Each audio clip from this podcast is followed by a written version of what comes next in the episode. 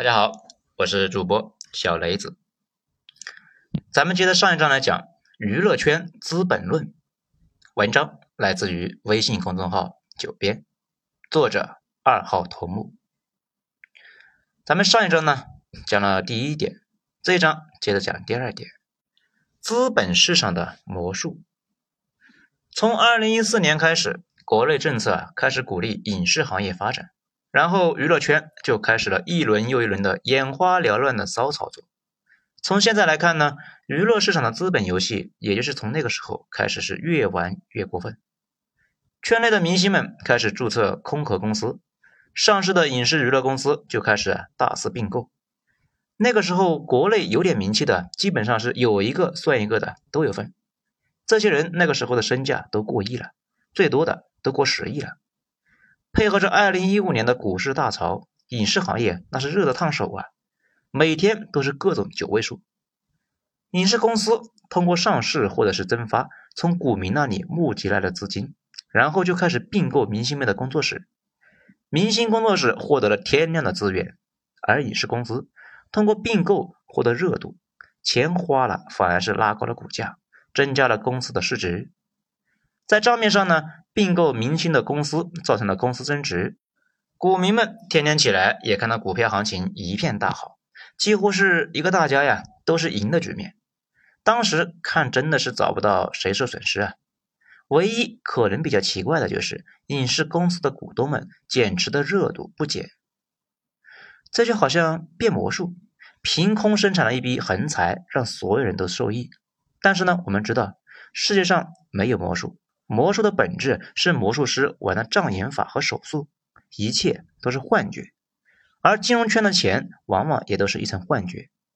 现在回过头来看，咱们上面说的一系列的操作的第一步，第二步呢是收购之后，影视公司的钱花出去了，在账目上获得的只是空壳的明星公司，空壳公司没有资金，会造成公司总资产的一个减少。不过，因为明星的加入，公司实力就变强了，在市场上有了更高的获利空间。也就是说啊，虽然公司花钱，但是买到了以后挣更多钱的能力。在市场上面，手里面有资金不是坏事，但是在手里有太多的资金并不明智，应该去投资来获得更高的回报。资金放在账面上不过是数字，并不能够成为估值。公司的市盈率不会因为你持有大量的现金而增加，但是呢，拿来投资那就不一样了，特别是投资明星。那个时候虽然影视作品还没有后来的价格那么夸张，但是啊，已经是以亿为单位了。特别是合作以后，明星和以前的公司是雇佣关系，现在呢，大家都是股东，明星做事那肯定就会比以前更努力啊。公司对明星的支持那也是更加卖力。团结一心，一加一大于二。这样一看呢，今后的收益怎么都比把钱放着强啊！十亿放在账上，最多变成三十亿的估值。如果是换成一个大明星，可能就会带来上百亿的估值，股价又要上涨一轮了。这第三步是收购以后，钱花了，明星要补充签一个对赌协议。这简单的说呢，就是公司收购了明星。这虽然说。这说起来，今后啊，可以把明星当成那个印钞机了。但是难免就会有人疑惑，怕因为明星各种各样的原因不能够给公司创造足够的收益。一般的股民的疑惑，不就是影响公司推高股价吗？这个时候，双方就得签这个协议，为以后几年的盈利定个值，而且呢，保证每年增加的盈利多少百分点。就比如百分之十五，做不到呢，就自己掏钱把这个数目啊给补上。这样一来，普通人看到的是完不成任务的明星会自己掏钱，在资本市场看来是每年增加收入百分之一十五。这说明什么呢？这说明呢，这家影视公司的盈利预期非常高啊，百分之一十五啊，在资本市场上百分之一十五的增长率对应的市盈率是很高的，而且这样一来，大家的顾虑也就被打消了，利空消除之后就是利好，股价又要上涨一波。当时影视公司的市盈率都过百，估值轻松过百亿。那个时候呢，讲究价值投资。普通股民那别的呢不知道啊，明星都认识几个。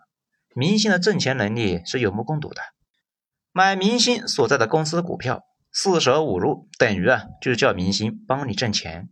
那个时候各种算法，反正呢都是说的头头是道，听起来看起来都很有道理。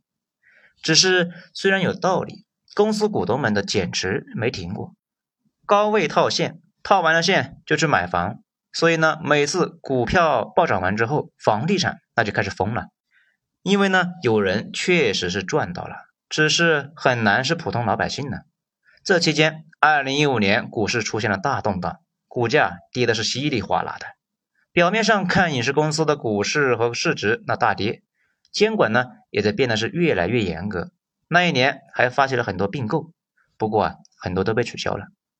实际上，大跌反倒是为影视公司减负了。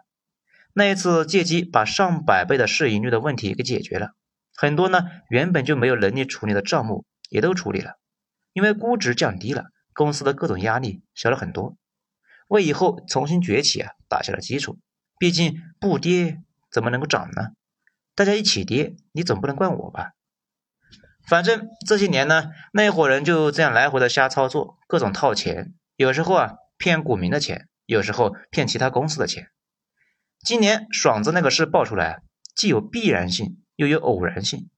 如果想改善，肯定得是他们那个圈越来越透明。不过这个过程不会太顺利。这最后呢？一个哥们做金融的，从美国跑到中国香港，这又从中国香港跑到内地。他说啊，内地现在的金融市场跟美国一百年前差不多，看着好像管得挺严的，不过整体还处于是无规则状态。中国金融圈的那些大佬啊，这个操作啊，在美国那都是倾家荡产、牢底坐穿的。中国这一方面管得太松，另一方面呢，惩罚太轻。没什么威慑效果。这看完这里呢，大家应该也就有感触了。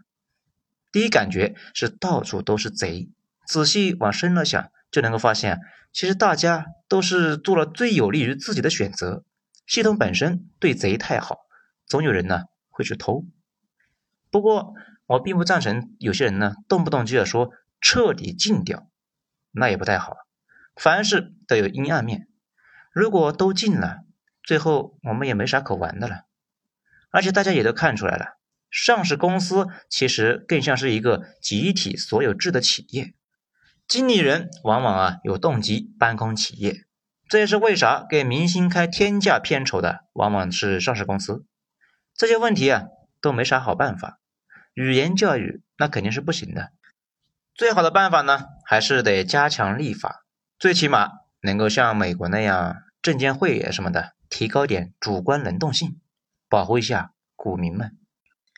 好，本章呢就全部讲完了。大家呢有什么想法看法，可以在评论区留言讨论一下。好，精彩，下一章咱们接着继续。我是主播小雷子，谢谢大家收听。